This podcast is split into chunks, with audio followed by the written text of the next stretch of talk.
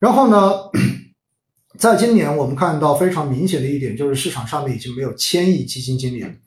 其实，在二零二零年到二零二一年的时候，市场上面包括媒体也特别喜欢炒作，就是千亿级基金经理。那么那些所谓的顶流基金经理呢，在尤其在二零二零年的时候，是一度被封上了神坛，对吧？那今年哈，我们看到呢，截止到一季度末，我们就看这个季报哈，那基本上呢，市场上面的一个万亿呃千亿级以上的基金呢，已经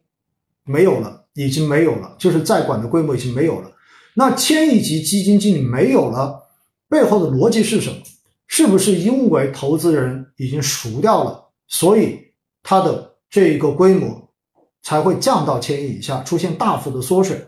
还是因为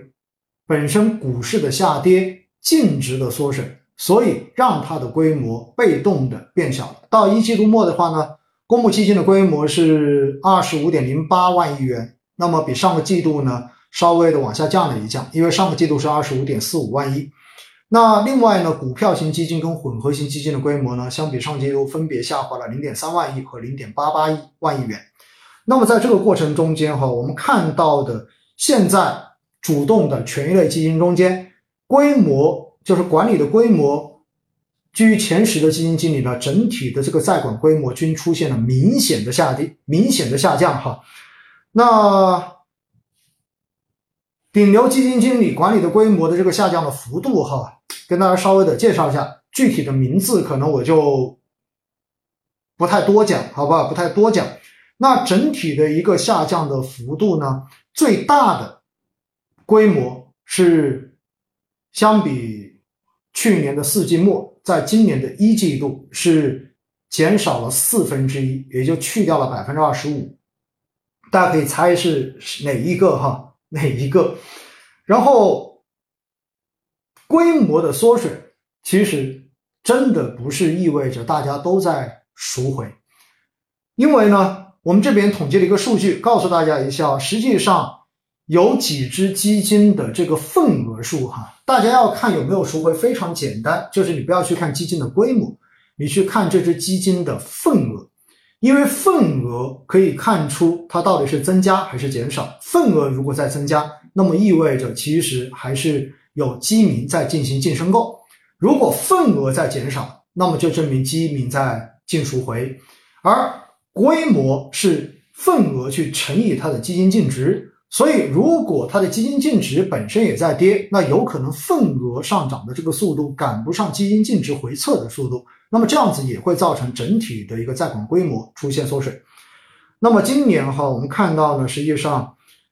涨幅最大的顶流基金经理的份额变动，在今年的一季度还涨了十一点三亿份，上涨的幅度是百分之二点三七。还有两个基金经理，顶流基金经理今年一季度的这个份额也是在上涨的，然后一个是上涨了五点四二亿。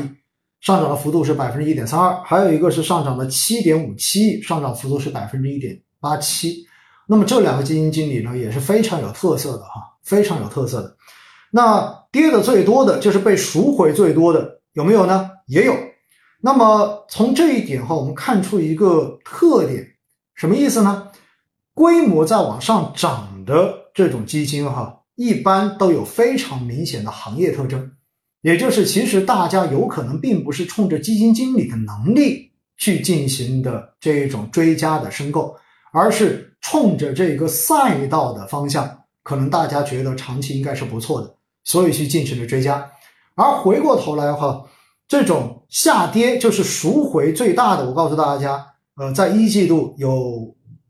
赎的最多的基金经理的话呢，是减少了二十。没错，减少了二十亿份，也就是份额减少了二十亿份。而像这些基金经理呢，其实很明显的特征是什么呢？第一的话就是基金公司本身它的一个名气，或者说它的规模，并不并不算是第一梯队的，可能是有可能是处在呃第一梯队跟第二梯队的这个交界的这个位置。所以整个公司的这个投研的实力，有可能整体的遭遇到了大家的质疑，因此呢，大家可能就会出现这样的一个赎回哈。所以呢。其实从这一个数据来看的话，我告诉大家，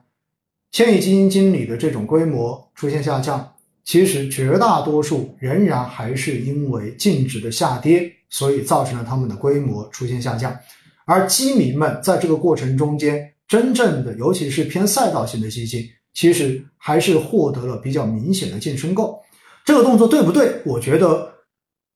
应该也是对的。为什么呢？越跌越买嘛，对不对？但是呢，越跌越买的过程中间，有多少人抄底？有可能已经在没有到底的时候就抄成了满仓，这可能是很多人后续出现更大亏损，或者说只能选择躺平的一个非常重要的原因，就是在抄底的过程中间，可能抄着抄着把自己抄成了只能躺平了，对不对？抄在了半山腰上。